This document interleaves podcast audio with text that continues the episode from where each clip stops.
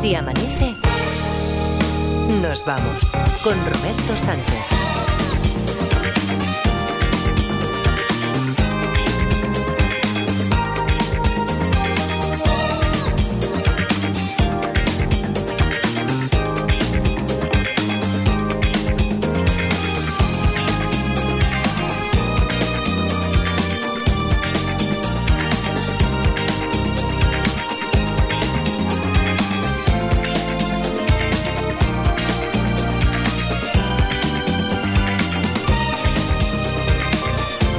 4 y 5, 3 y 5 en Canarias. Saludos, señoras, señores, ¿qué tal? ¿Cómo están? ¿Cómo estáis? Muy buenas noches, bienvenidos, bienvenidas, felices madrugadas de radio. Le damos ya la, la bienvenida también y los buenos días a Edgarita y La Parda que están en Barcelona, como es habitual. ¿Qué tal? ¿Cómo estáis? Hola, buenos días. Buenos días, Robert. ¿Qué hay? ¿Cómo estáis? Yo estoy intrigado a ver si descubrimos el caso este de, del Sin Noticias de Eduardo, que es como le pusimos a, a la intriga con la que hoy jugamos a los detectives, así de entrada. Hoy es miércoles, a las cuatro y media despertamos a, a Frankie, a Francés Miralles, a Hombre, nuestro, Frankie. a nuestro motivador. Frankie. Mm, Exactamente, pero oye, Eduardo, que decíamos es un hombre solitario, había desaparecido misteriosamente.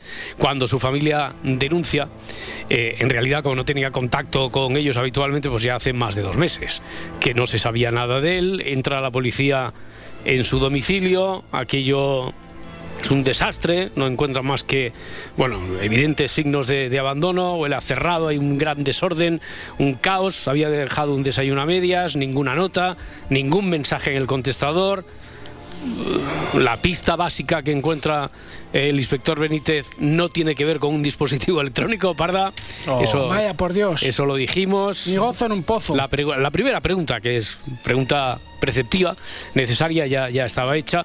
Se acumulaban los periódicos, habíamos dicho, incluso hasta. Había hasta periódicos del día 18 de ese mes. Pero el inspector Benítez le da un vistazo a aquello y dice: Aquí estuvo hasta el día 1, como mucho. 900, 100, 800 es el juego del sí, no carece de importancia, que es lo que yo os puedo responder a cualquier cosa que queráis preguntar para ir son sacando pistas, pistas que van formando el argumento de la historia que está aquí escondida. Mañana ya tendremos sorteo, porque el viernes tenemos final mensual. ¿Habéis ensayado mucho para la final mensual? Sí. Uy, mucho, mucho. Estaba estirando. Digo, pre- preparaos, burpees. preparaos, preparaos, sobre todo porque eh, tendremos, ya os puedo adelantar que los Watson, salvo error u omisión, este viernes serán La Parda, presente, Edgarita, Bien. presente, eh, Adriana Mourelos, Uh, Oh, competidora dura. Sí, bueno, sí, esto es la, Superliga, ¿eh? Espérate, espérate, que no os he dicho el plato fuerte. Marta Agulló, que se prepara. ¿os, Jolines. acor- os acordáis de cómo se preparan los casos, cómo se preparaba los Sí. casos Eva Lorenzo? Sí. que, que iba a la comisaría, Sí, sí. hablaba con uno, con- sin saber el caso siquiera, pero ¿Es de- es sobre la escuela? procedimientos. Sí, es de la escuela, es de la Me escuela. cago en la leche. Eh, Es de, es de la Tiene abierto el rincón del vago ahí en la pantalla para mirar. Exactamente, o sea, es de, de- de la misma forma así especial, meticulosa. Tiene el mismo modus, modus operandi. eh, ¿no? operanding. Que, no- que tampoco hay nadie al volante, ¿no? Quiero decir. O, Que no. ¿cómo que no hay nadie al Ah, volante? vale, digo, No, como no, está no. diciendo que tiene la misma, eso. No, no, que eso, la- la- el mismo rigor procedimental Ah, vale, vale. que tenía ahí eh, Eva Lorenzo. Bueno, pues, oye, que empezamos cuando queráis, 900, 100, 800, además de en YouTube, a través de Facebook, en Twitter. 900, 100, 800, el teléfono del directo, una musiquilla para, para Sí, sí. la lista, una de las canciones que sube ahora a la lista que no estaba. No, no estaba esta, ¿Cómo no esta canción. ¿no? Sí, cuando la oigáis ya veréis, porque es, increíble que no, no esté, pero es el día oportuno para, para ponerla. Después lo comentamos, estamos ahí atascados en los 4.740, ¿eh? 4.740 y tenemos que llegar a, a 6.000. Ha bajado, ¿no? En el primer... Ha No, hombre, no. Habíamos dicho 4.700 y algo. Y... Haber dicho 4.700... Sí, cua- 4.740. Eh, ¿Qué quieres escuchar primero, el resumen o, o la canción? Cancioncica y Can- resumen. Cancioncita y resumen, ¿verdad? Porque así vamos poniendo las cosas en orden. 900, 100, 800. Esta es la canción. Toma, Nina Simón. Oh. Uh, Tomarral. Si amanece, nos vamos con Roberto Sánchez. My baby don't care for shows. My baby don't care for clothes. baby just cares for me. My baby don't care for cars and races. My baby don't care for. I don't. Liz Taylor is not a star high. Turner smile.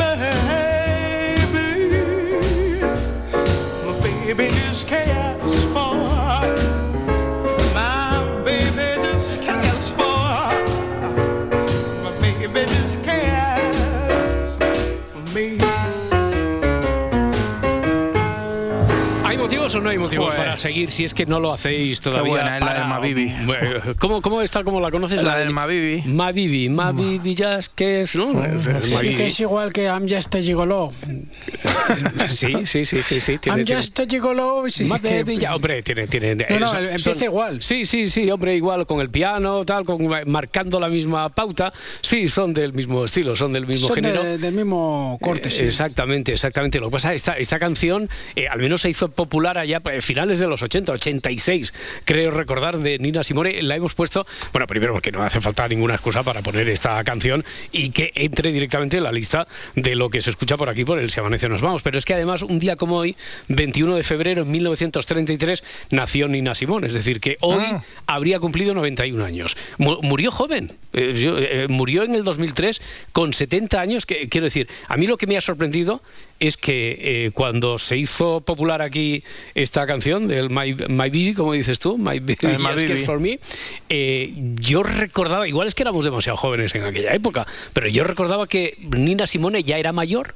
Y sin embargo, después murió 20 años más tarde, en 2003, y murió con 70 años. Ya, es como cuando en los 80 decían, tu abuela podría ser Tina Turner. ¿Sabes que decían eso? Como que ya fuera mayor. Eh, eso decían de tu abuela. No, no, que De no, a mí no, que- ya. decían que No como la, sé. la tenían como una, como una señora Sí, mayor. Sí, sí, sí, sí, y dices, exactamente. pero no era tan Exactamente, mayor. Exactamente. Eh, siempre que sale el, el tema este de cómo ha ido cambiando la percepción que tenemos, pero ya no solo porque nosotros hayamos tenido una edad y los personajes a los que nos referimos los viéramos muy mayores, ya no solo por eso, sino porque, eh, quiero decir, estéticamente, culturalmente, eh, también clínicamente estamos, eh, somos, nos conservamos mejor, somos más jóvenes. Siempre recuerdo, ¿os acordáis de los Roper, no? De- del matrimonio Sí, de los Roper. sí. ¿Tú sabes qué edad tenía el, el señor? Ella, es que no los tengo clarísimo. ¿Sabéis qué edad tenía el actor que hacía del señor Roper? En esa época, cuando hacía de Roper, ah, decid, Voy a decir 50 años. 50, pero porque ya sabes que voy a tal y estás tirando para abajo. Sí, sí, si claro. no, no tirarías para abajo. ¿Tú qué, qué- qué edad crees que tendría el señor Roper en esa época? Cuando, cuando rodaron los Roper, ¿eh? Cuando rodaron los Ropers. No me la juego. No, te sé, la juegas. La misma. Casi 10 menos de lo que ha dicho la parda. Cu- 40 Madre años. 40 años tenía. 40 años. 40 y ella más o menos. Bueno, eh, las chicas de oro. ¿Qué edad tenían las chicas de oro cuando, cuando se rodó, cuando empezó a rodarse las chicas de oro? esa sí que es buena, sí, porque bueno, eh, Esther Getty, que era la abuela, Sí. esa estaba caracterizada para Totalmente. parecer ma- Eh, mayor. eh, Y pero- la, y la ligona era mayor. La ligona era mayor que la que hacía de abuela mayor. Sí, sí, estaba muy bien Sí. caracterizada. Pero ninguna me parece que superaba los 50, 50 y pocos no, no, años. claro, y, Sí, tú lo ves sí. ahora, que Bueno. está en alguna plataforma y en Pero bueno, eso- En Disney, en Disney Eso está. es relativo, ¿eh? Porque, por ejemplo, Brad Pitt es, es mayor que Eduardo Inda. Ya, ya, ya, ya lo sé que es Ya relativo. estamos tocando las No, hombre, no, pero quería Chistecito fácil de por- turno, ¿no? chistecito fácil que es que es que Edgarita Eduardo aquí Porque dice- parezca sacado del cuadro del, del Greco, ¿qué culpa tengo yo? pero que Edgarita no le hagas caso porque es que él ade- además aquí tiene la consigna él es así de ser de ser él Edgarita y dice los chistes que, que le salen por ahí Los Bueno, que me dicen, los que me Porque dicen. es un siervo de Pedro Sánchez de es, Falconetti. eso es, ya me lo dijeron otro día. sí, ¿no? Te- Pero, pero tú no te tomes no te tomes ni a bien ni Súbdito a, del ni a mal. PSOE me dijeron un día y el otro día siervo de Pedro Sánchez. Pero, no, pero esto no le hagas caso. o sea, Pero guay tiene también, porque que yo luego me hago amigo de esa gente. Ya, pero hay gente ahí en las redes disparando y no sabes muchas veces, hay gente ahí siervo, disparando indiscriminadamente y además no sabes quién está detrás de esa gente. Quiero decir que a lo Pero a mejor mí me hace risa porque como a mí no me afecta nada lo que me insulta, me Ya, hace mucha gracia porque ya, dice, hostia, siervo de... Claro. O sea, como ya tengo un cargo. me mola. Oye, y no cobras nada, ¿no? Por ser siervo de Pedro Sánchez no cobras No, nada. de bueno, yo sí cuando, cuando hago comedia y todo eso me dicen, no, es que vosotros tenéis paguitas. Y digo, pues se la Claro. está llevando alguien. Oye, Eduardo, el hombre solitario este que había desaparecido misteriosamente, llegan a su casa, eh, hay periódicos hasta el día 18 de ese mes, pero el inspector Benítez dice, ha estado aquí hasta el día 1. ¿Por qué? Eh, ¿Qué averiguamos ayer? En el capítulo anterior, Benítez lo descubre por un dispositivo electrónico. No. le- ¿Alguna agenda hay? ¿O un calendario? Un calendario. Ahí no, no pone nada. ¿Hay algo que indique la fecha en plan una nómina? No, no, pero no hay ninguna nómina. La en, la, en la cuenta del banco se puede saber lo último que ha... Hmm. lo la última comprobación de la cuenta del banco. Sí, se puede saber, pero eso no le da información a Benítez. Todo está sucio, pero de... Sí, sí, sí. Vivía en unas condiciones lamentables. Y había periódicos hasta el día 18, pero Sí. él solo había estado hasta el 1. ¿Hay alguien que recoja los periódicos? No, no hay nadie más. Puede ser que Benítez pregunte a algún vecino si la ha visto antes o después, ¿no? No, Benítez va un mes y medio después. ¿Completa algún crucigrama o algún juego solo hasta el día 1? No. ¿Tiene algo que ver con los periódicos? Sí.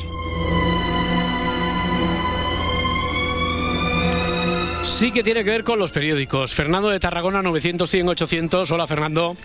Buenas noches. Buenas, ¿cómo estás? Pues mira, madrugando. Madrugando. A ver si empezamos el día. Ah, bueno, entonces buenos días, buenos días para ti. Digo, es que a lo mejor Fernando, como aquí nos encontramos los que unos que vienen y otros que van, eh, los Así que estamos, los que acaban la todos. jornada, pero pero tú siempre madrugas o a ti te van No, cambiando no, el no, turno, no, te van cambiando las yo- turnas. Yo trabajo el turno que me toca. Vale. Tardes, mañanas, noches, lo que me toque. Pero bueno, bien. ¿Tú quieres que te lo arreglemos eso para que madrugues todos los días y estés aquí escuchando el programa? Que, que No, Edgar- bueno, tú, eh, tú- eh, si tú Edgar- me haces colaborador, yo me apunto. No, no, Edgarita tiene mano ahí donde, Ya, donde trabajas tú. Eh, Dice ya, una llamada de Edgarita te cambia, te cambia la vida, ¿eh? te cambia el plan para. Eso, si quieres lo hablamos, ¿eh? Vale, vale, lo hablamos. Pero, pero tú, ¿qué, qué preferirías? Eh, ¿Madrugar todos los días o trabajar o, o trasnochar todos los días? Digo, antes, antes de mover no vayamos a liarla. No, no, yo, si, si es porque ya por la obligación trabajar, yo preferiría madrugar. Madrugar, madrugar, claro. Y además así te veo muy fresco. O sea, de los Es que no. susto o muerte, también te digo, ¿eh? porque Bueno, a las bueno. 4 de la mañana, ojo. Ya, ya, pero mira, oye, a Fernando Sí, no, le no, va, no, no le va mal. que- lo, lo que, Claro, lo que pasa es que cuando te levantas a estas horas tienes la probabilidad de ver gente, ¿sabes? Sí. Dentro de un Sí, rato bueno, acabarás viendo gente. Cuando trabajas de noche, la- te, pasas toda la noche escuchando la radio, estás solo. Bueno, oye, Ya, ta- ta- gracias. ya, muchas gracias. estás ahí solo, estás, estás en la escuchando sole- esos memos. ¿te Estás en, ahí la soledad, en la miseria, y encima, encima los de la radio diciendo tonterías. ¿Eh? No, no, no, no, no. Yo llevo toda la vida escuchando radio Bueno, bueno. y sois los que me dais la vida. O sea, yo me paso la vida siempre con un auricular. A mí la gente me conoce porque siempre llevo un auricular puesto. Ferna- Fernando, el, el del auricular, el- conocido por ahí por, por Tarragona. ¿Por, qué? ¿Por dónde te mueves de Tarragona con el auricular, Fernando? No, déjalo, déjalo, vamos a dejarlo. Vale, venga. No entres, no entres en detalle. Vale, vale. A ver, a ver ¿tú qué crees? que ¿Qué es A lo ver. que le da la pista al inspector Benítez? A mí me parece que me da la sensación de que has hablado de periódicos hasta el día 18. Sí. Eh, el inspector dice que, que encuentra el, eh, el día 1, el Sí. periódico lo encuentra en casa, Sí. eh, pero habla del día 1 nada más. Sí, Entonces, por- eso- ahí, está ahí está la paradoja, que ayer había preguntado, por ejemplo, Raquel Mascara, que como recordábamos aquí en el resumen, dice, entonces, ¿hay alguien más en la casa? Porque hay periódicos hasta el día 18. Dijimos que no. Y con periódicos hasta el día 18, el inspector dice, ha estado hasta el día 1. Claro, pues a mí me da la sensación de que tú has dicho que están en la casa, pero no has dicho dónde. Yo me da la sensación de que este señor en su momento pues Hmm. cogió, cogió el periódico y lo metió en casa. Este señor se fue y me da la sensación de que los periódicos han ido llegando y se han ido quedando en la puerta, la puerta en el buzón o lo que sea, tal. Me, me refiero que cuando llega el inspector Hmm. se encuentra se encuentra hasta el día 18 Sí. Y pero dentro de la casa solo hay solo está el del día uno lo que le da la sensación al inspector de decir eh, la persona esta que se ha escapado que ha desaparecido Ya. estuvo el día uno en casa Estamos muy cerca, Fernando. Claro, Es que, es que los periódicos están dentro de casa. están dentro Pero estamos muy cerca. Es decir, te doy el número que te corresponde porque eres el primero en abrir la investigación hoy, pero si no te daría un, un número también. Estamos muy cerca. Pues nada pues muchas Estamos gracias muy, muy cerca, no se han quedado fuera de casa, están dentro. están dentro Están bueno, dentro. bueno, pues nada Pero- seguiremos pendientes Pero ya digo, muy, muy, muy, muy... ¿Cómo, cómo es eso, Pep? ¿Cómo es? Ah, muy, muy, muy, muy, muy, muy, muy- dos muy más, muy, muy, Muy, muy, muy, muy, Ahí, muy, ahí, muy, ahí, muy, muy, muy. tan cerca como de ese muy, Muy que ha dicho. Pep. bueno pues ¿Eh? a ver si el siguiente tiene un poquito de más suerte y que lo aproveche Venga, estamos muy cerca ya. Fernando, muchas gracias. Que vaya bien el día. vosotros. Hasta luego. Hasta ahora, hasta ahora. Joan de Barcelona. Hola, Joan. Eh, hola, buena- buena- bu- buenas noches. Buenas noches. Has dudado ahí. Tampoco no sabes tú si eres de, de arranque del día, de la noche. Estás ahí a medio camino, ¿no, Joan? Sí, sí, a, sí, a medio camino estamos aquí. Claro, claro. ¿Qué, qué, qué haces? ¿Estás despierto por ocio, vicio, trabajo? Eh, bueno, ocio, vicio, bueno, trabajo no. Trabajo no, ocio vicio. Ocio vicio, ocio vicio más que trabajo. Bueno, oye, gra- gracias por estar ahí y además tener la voluntad de colaborar. Eh, ¿Tú tienes más o menos una idea próxima a lo que ha dicho Fernando o, o no? Ibas por otro lado. Eh, mm, bueno, algo parecido. A Sí. ver, eh, eh, ten- eh, eh, ¿El desaparecido tiene un compañero de piso? No, No. no. Lo de los periódicos sí es importante, eso sí, Sí, sí, sí, es importante. muy importante. Sí. Y A ver, eh, es que Fernando está tan tan cerca, lo que pasa es que eso hubiera sido muy evidente, quiero decir, que los periódicos hubieran estado, que en lugar de estar dentro del domicilio como tal, hubieran estado en la puerta, pues sí, vale, hubiera- habría sido una trampa, pero no es exactamente eso, no, no están en la puerta. Y no hay ningún no hay ningún cuerpo no hay, no hay, no hay nadie en ese piso No, no, no hay nadie no. entonces no Mm. no no no no no resuelvo nada Bueno, Joan, gracias por intentarlo, que vaya muy bien. venga hasta luego Un adiós abrazo, hasta luego. Estáis muy callados Tengo porque- una, porque- tengo una. pero una que es la solución ya o qué? No, Para- no, no, no. no. ¿Seguro? Seguro. No, yo os veo muy callados porque yo pensaba No. ya, ya habéis dado con la solución después de lo de Fernando. Y bueno, tira, tira, a ver. Pues, a ver, los periódicos eh, a partir del día 1 están, están cerrados o están abiertos. Porque a veces eh, vienen con una especie de precinto Sí. cuando se reparten. O sea que si, si mantienen el precinto todavía, ¿no? Sí. A ver si esa pregunta le interesa al siguiente detective, que es Miguel de Zaragoza. Miguel, ¿qué tal? ¿Cómo estás?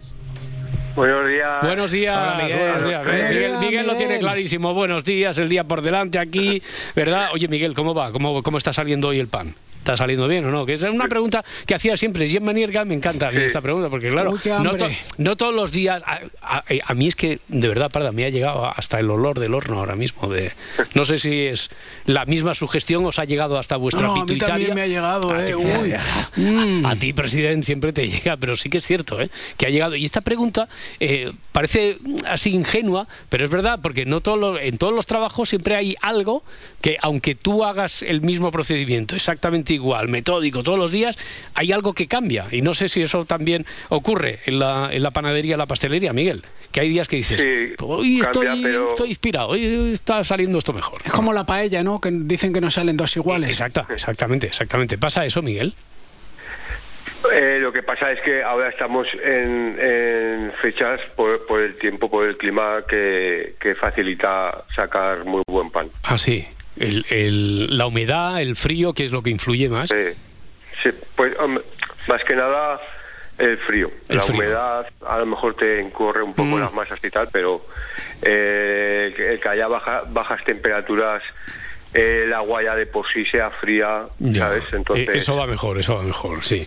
O sea, Facilita. eh, esto que sea una falsa primavera, lo que pasa es que después lo vamos a hablar con Luis Pérez, a pesar de estos días primaverales que decía, hoy tenemos un día de abril en Canarias, de junio, etcétera, por las noches, madrugadas sí que Eh, hace rasquis, sí ¿eh? que hace relente, sí que sí que baja, sí que baja, que es cuando de verdad tiene que bajar para porque es cuando estás trabajando tú, Miguel. Claro.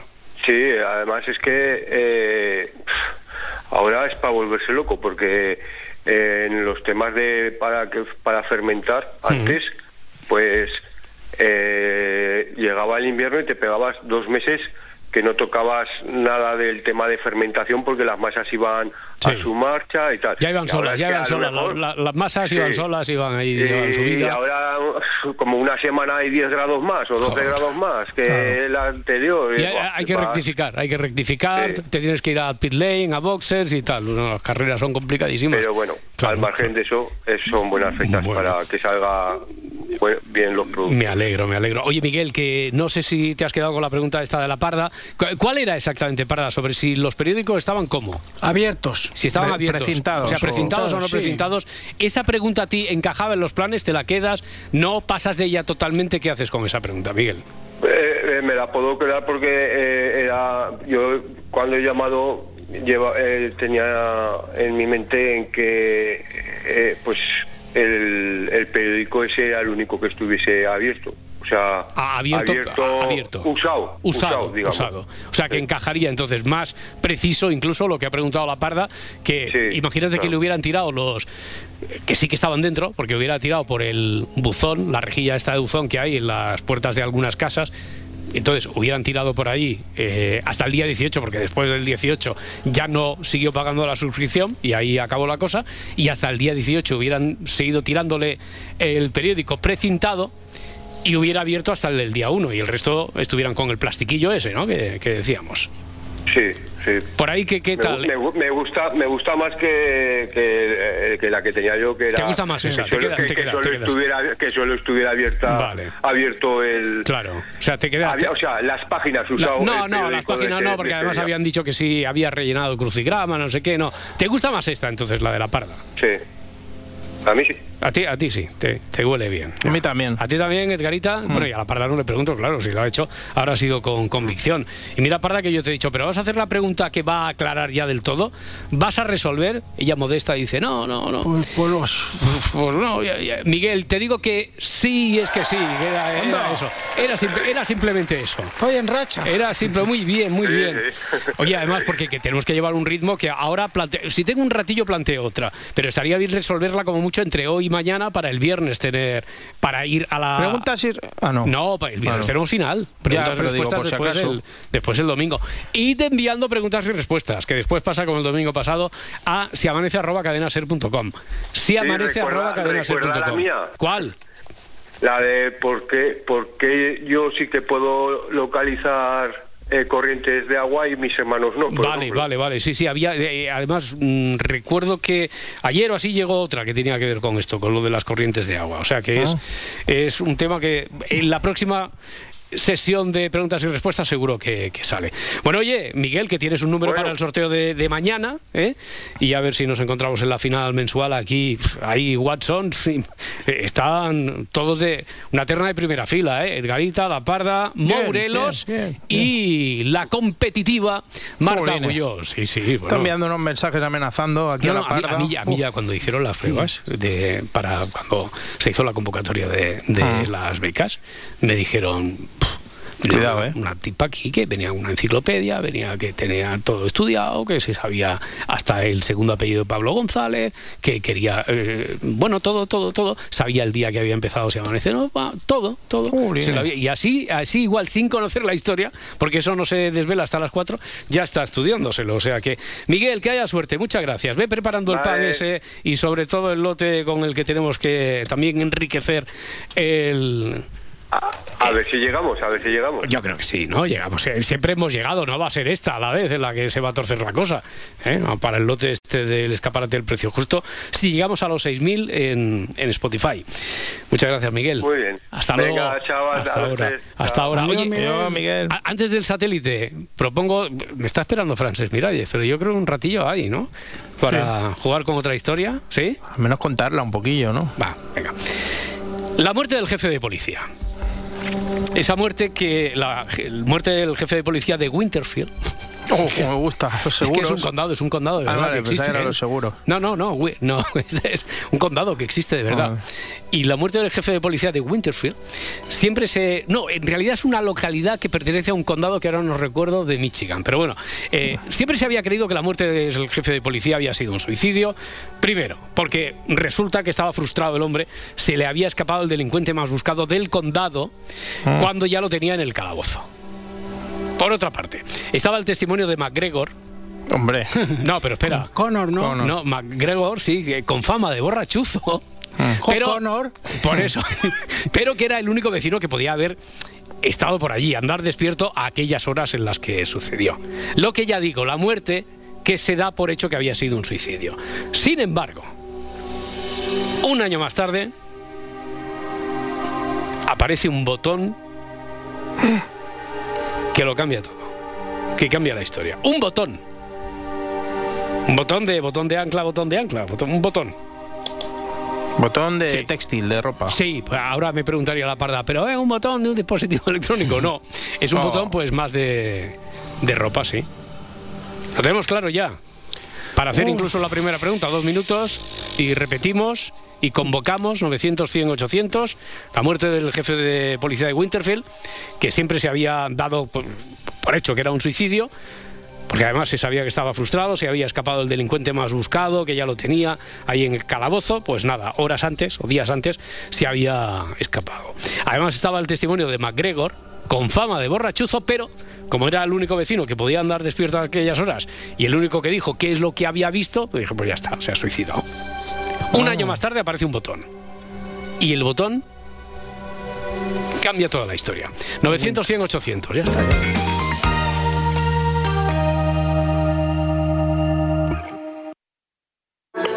Sigue así amanece nos vamos en las redes sociales.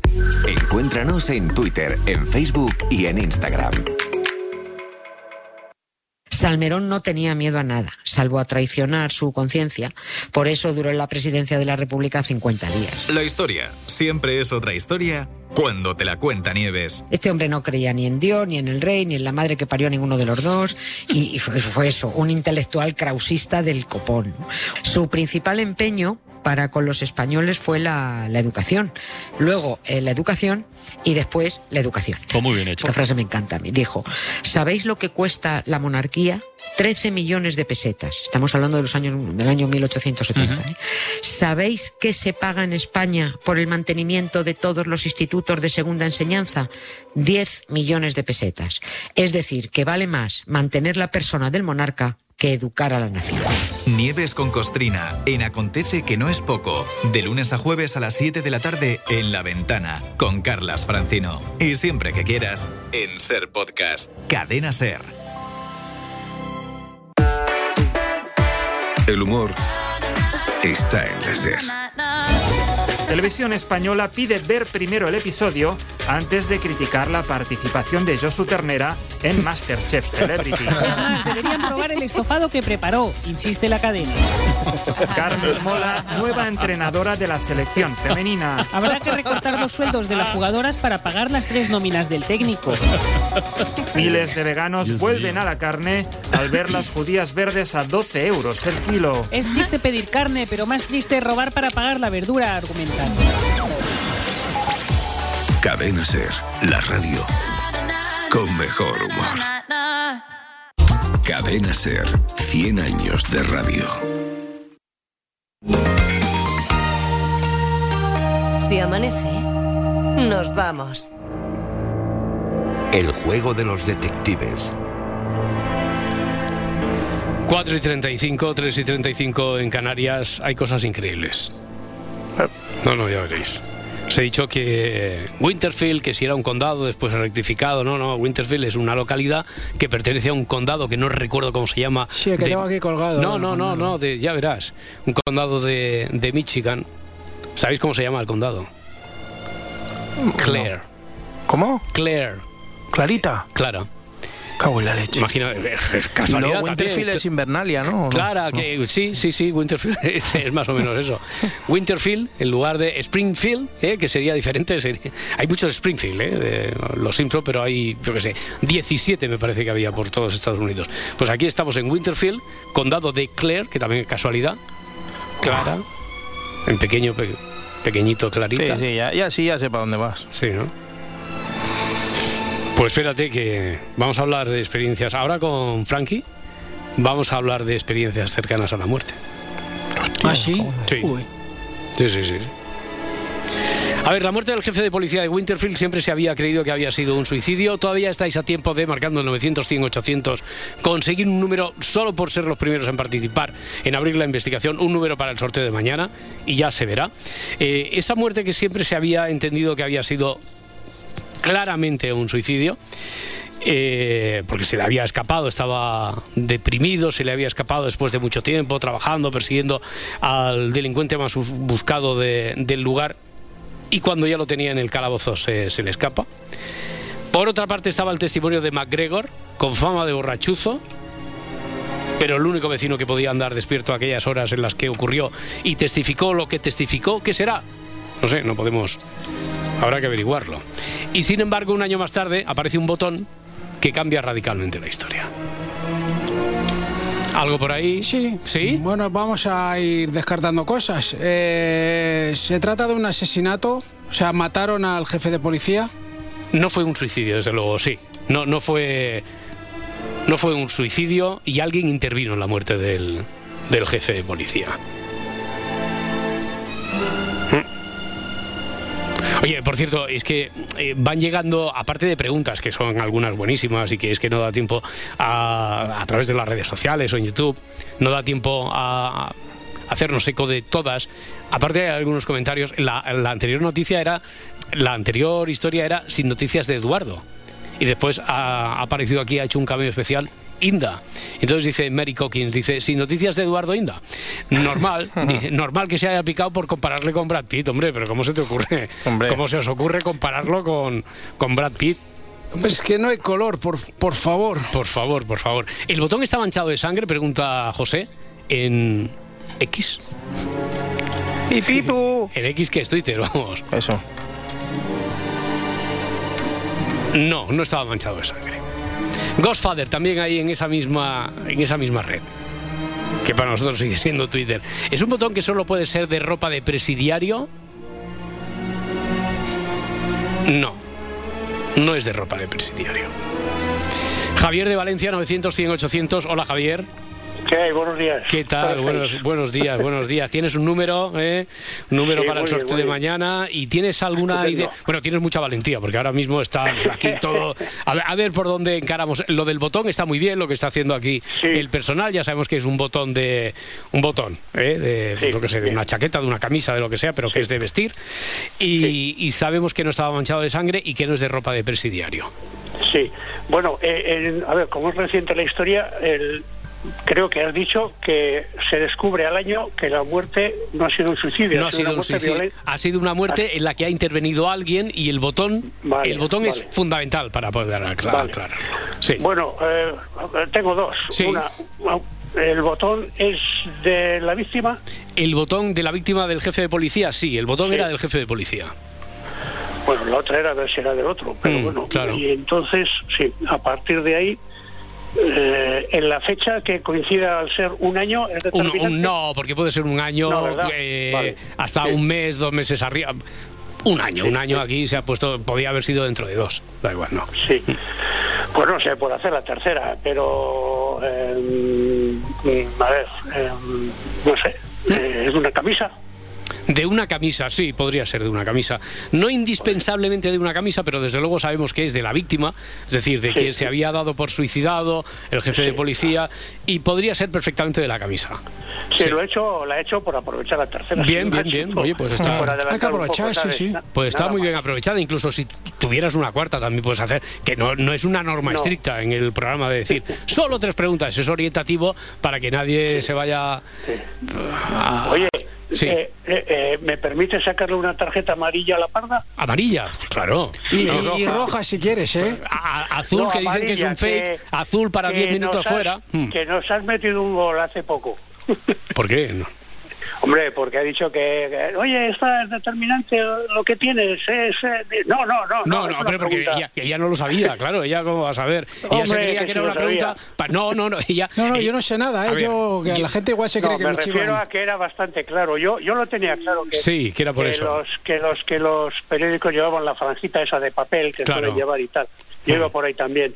Claro. Y bueno, no sé. No, lo que pasa es que Bueno. ella se creía que a lo mejor era un paso previo para acercarnos Hombre, a igual la nos ha quitado un solución. poquito a lo- igual nos ha quitado la ocasión a los oyentes. ¿no? No, hombre, no, no, no, porque el siguiente, el siguiente Oh, oyente ha pues sido. pido disculpas a la comunidad por los trastornos ocasionados. No, es que es ¿Qué que Roberto qué te te ha ha pasado? ¿Qué te ha pasado. Parda? ¿Qué has mezclado? Has mezclado, ¿no? Has mezclado. No, digo, cuando tú le has preguntado, oye, eh, eh, tú- pero eso que tienes es definitivo, tal. no, no, eh, Claro, no, pero no, Javier, no, Javier, eh, Javier, ahora, ahora en serio, yo te cuento. Estoy es con- que- estoy con Javier, yo, Claro, ¿eh? o sea, hombre, ya estamos, ya estamos. Pero que es que si Edgar y la Parda tuvieran nada, no digo la solución, pero al menos alguna idea sobre por dónde puede ir la historia, entonces sí que te diré, pero es que no tienen, tienen la misma idea que vosotros. Entonces, a lo mejor la. Parda lo que ha intentado, lo que ha pretendido es acercarnos un poco más a la solución. No creía que eso ya fuera a desembocar directamente en la solución. De todas formas, el siguiente oyente, Bueno, Miguel, bueno. po- tenía la potestad de quedarse o no con la pregunta y ya ha quedado resuelta la historia. Bueno, Javier, muy bien jugado. Bueno, oye, pues nada, yo más preguntas no tengo porque es muy prontito y no. Vale, vale, nada. vale, vale. Pues perfecto, un número para mañana. Vale. Suerte, gracias. Venga, gracias. Hasta luego, hasta ahora.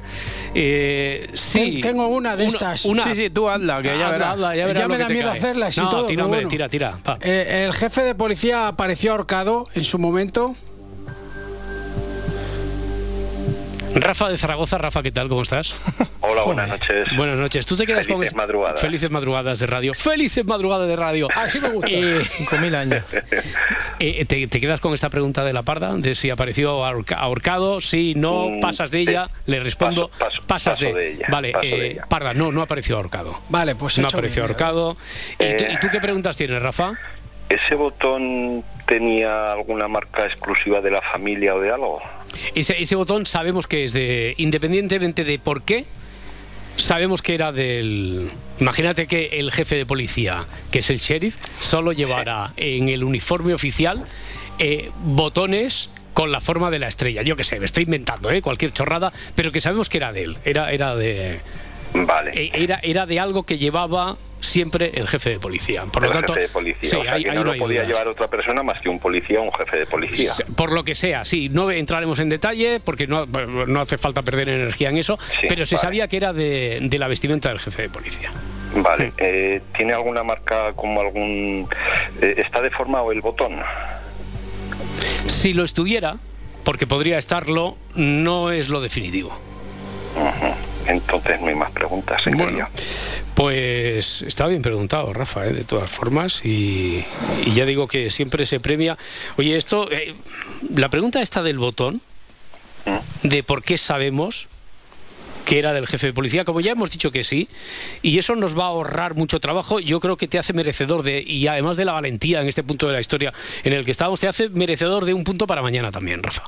Pues es que como gané ya diciembre, pues Ah, no. Es que, es que, es que quiero que Le me digas, es que quiero que me digas no como hace desde Madrid. No quiero puntos, que no quiero puntos. ¿Eh? No quiero, no Ya quiero está. números. O sea, que tú ya estás clasificado para, para los playoffs de, Sí, gané, de final gané de en temporada. diciembre, gané, gané en diciembre. Vale, vale. Bueno, bueno, bueno, vale. Tampoco hace falta. ¿eh? Eh, No, yo- yo te lo que explico que lo que hay. que No, lo sé, que lo sé, Rafa, hombre. Y, y yo me alegro, me alegro. Muchísimas gracias por seguir ahí y seguir participando. Venga, gracias a vosotros. Un abrazo, hasta luego, hasta ahora.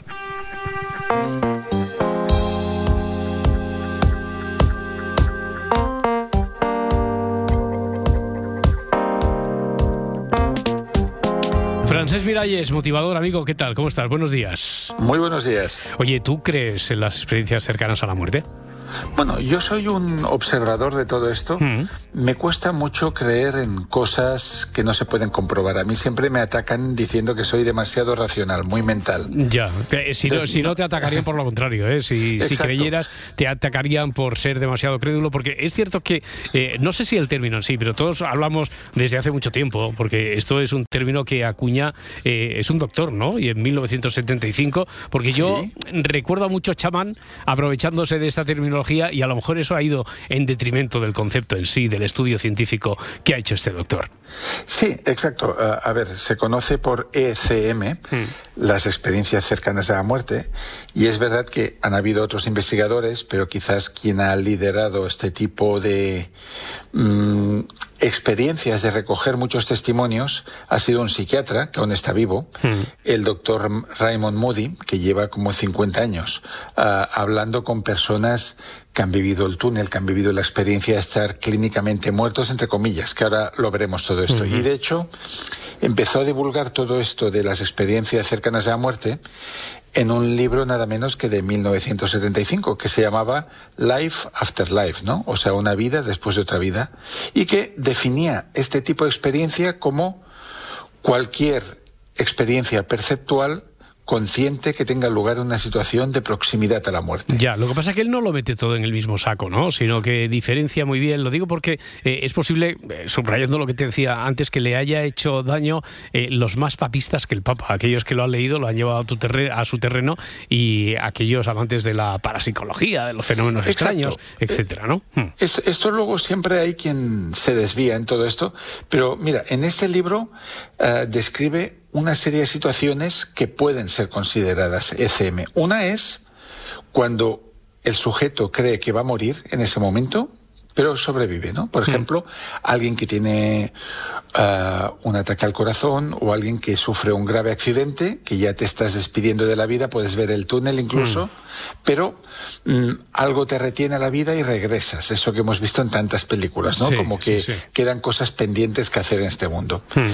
La segunda sería ah, la persona desahuciada por los médicos, que llega incluso a acercarse a la muerte clínica, pero que se recobra como milagrosamente. Y eso incluso te diría, Roberto, que ha sucedido en, en enfermedades a veces incurables. ¿no? De que dicen, no se sabe cómo, pero esta enfermedad ha remitido, porque Mm. la, la medicina llega hasta donde llega.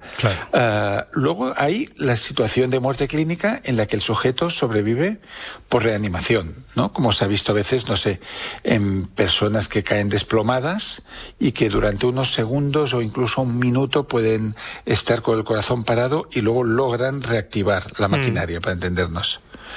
Y, y luego hay casos de muerte clínica en la que el sujeto se reanima sin que intervengan técnicas médicas. Ya, casi de, de lo que diríamos casi de forma milagrosa, ¿no? Porque como no se sabe explicar, pues entonces eh, se, se apela al, al milagro. Oye, ya, ya ha salido lo del túnel, el túnel famoso. Sí, Eh, entonces el doctor Raymond Moody quiso ver, Sí. ah, hablar con todas estas personas de cualquiera de estas cuatro situaciones que hemos dicho y qué es lo que habían visto en esos segundos, en ese minuto que habían estado tan cercanos a la muerte.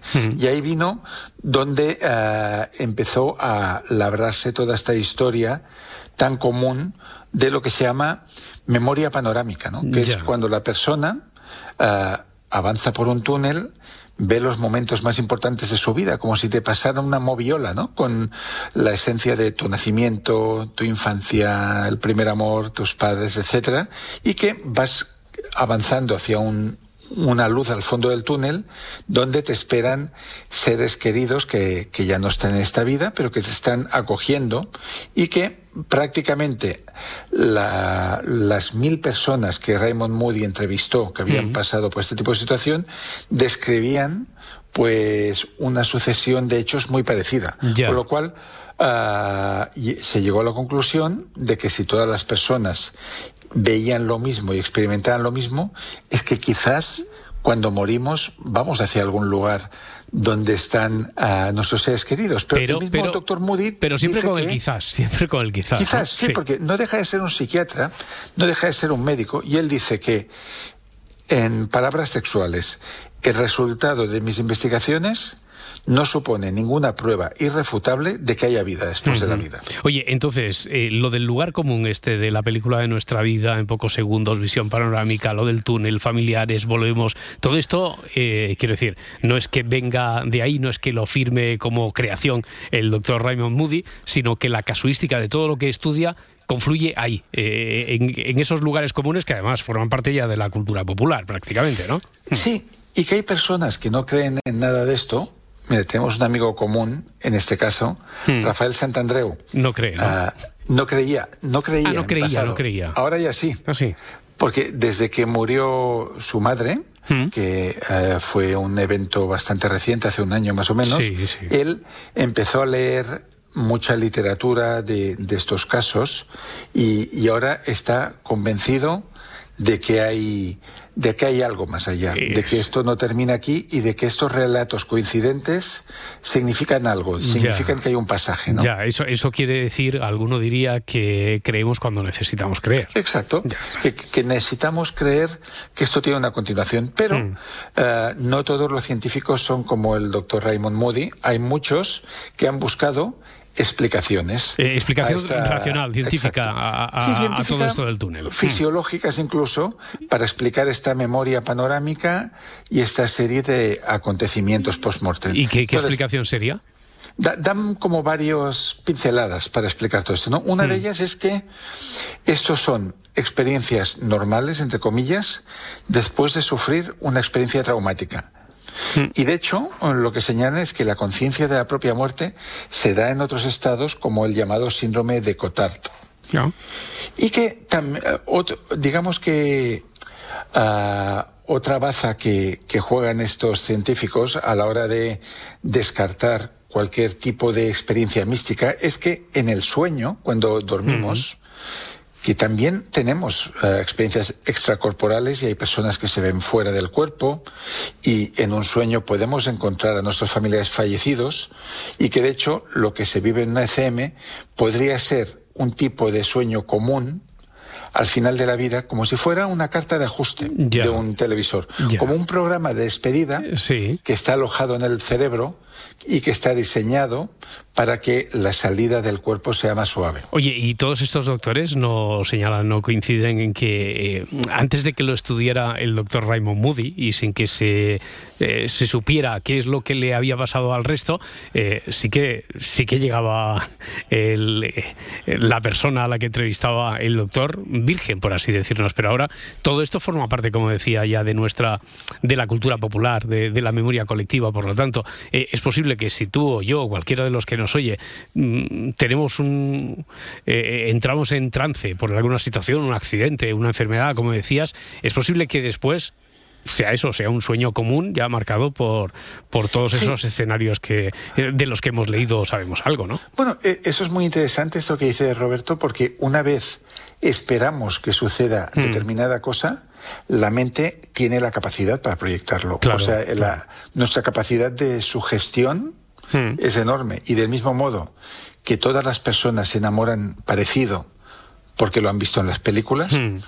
Mm, diferente como debía ser cuando no existía toda la, el romanticismo de Hollywood. El hecho de que esperemos un túnel nos ayuda a ver el túnel. Ya, oye, esto del efecto túnel, por cierto, lo explican también los, los doctores de alguna forma Sí, fisiológica. eh, porque- lo- Los doctores dicen que los que no creen eh, en, en hechos paranormales, que eh, se explica porque los ojos al morir o cuando está cercano a la muerte empiezan a recibir menos sangre y oxígeno y eso estrecha la visión y puede producir la sensación de túnel. Ya, oye, lo que sí que hay consenso es que resucitar como tal, es decir, eh, volver de la muerte cerebral, eso es imposible.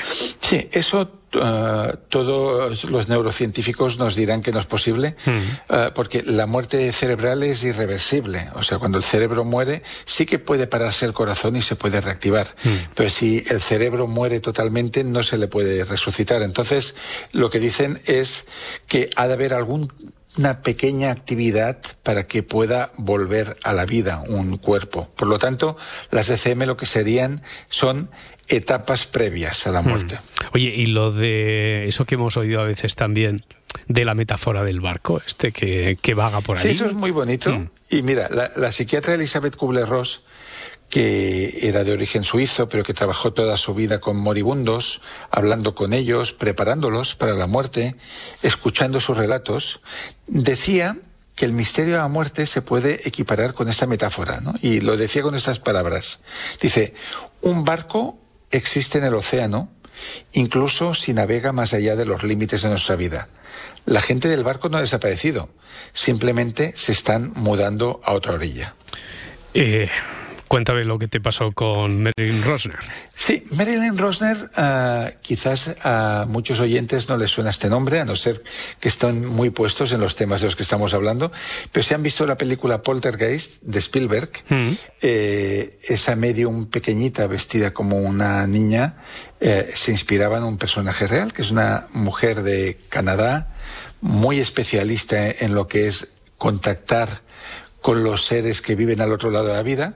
Y yo como negro literario, como ghostwriter, un día una editorial me mandó a Canarias, a Maspalomas, a encontrarme con Marilyn Rosner y acompañarla en una gira para escribirle un libro.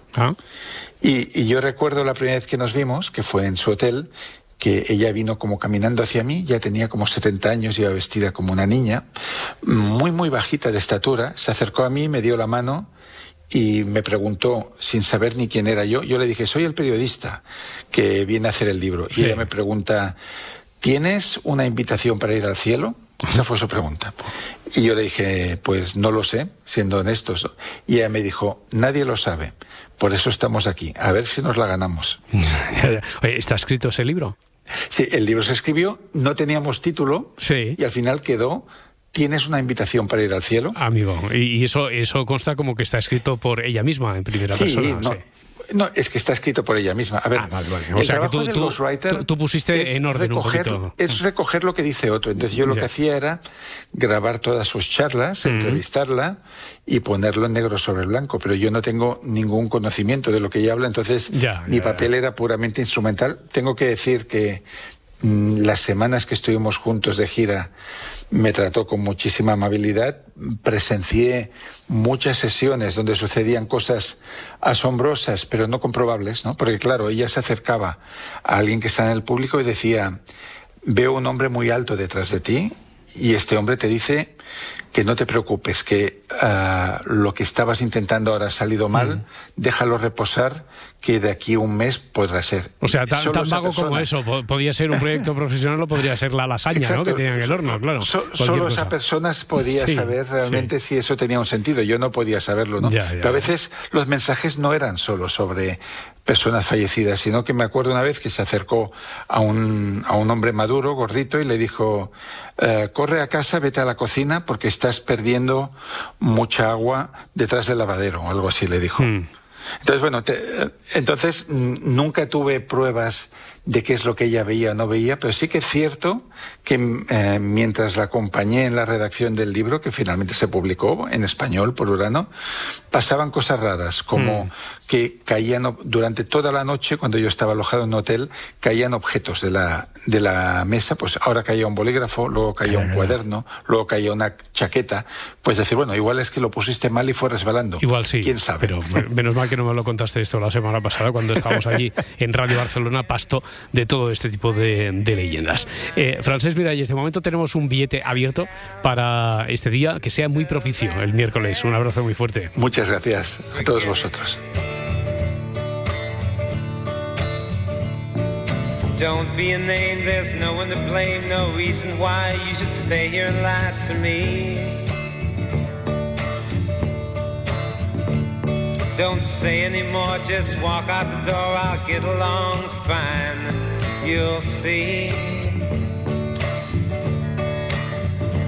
But thanks for your time, then you can thank me for mine and down to that said, forget it.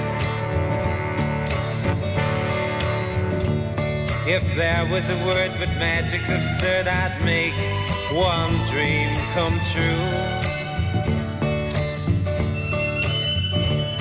It didn't work out, but don't ever doubt how I felt about you.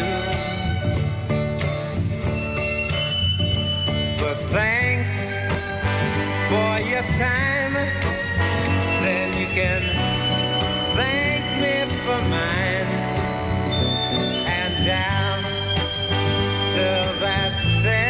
Si amanece, forget it. nos vamos.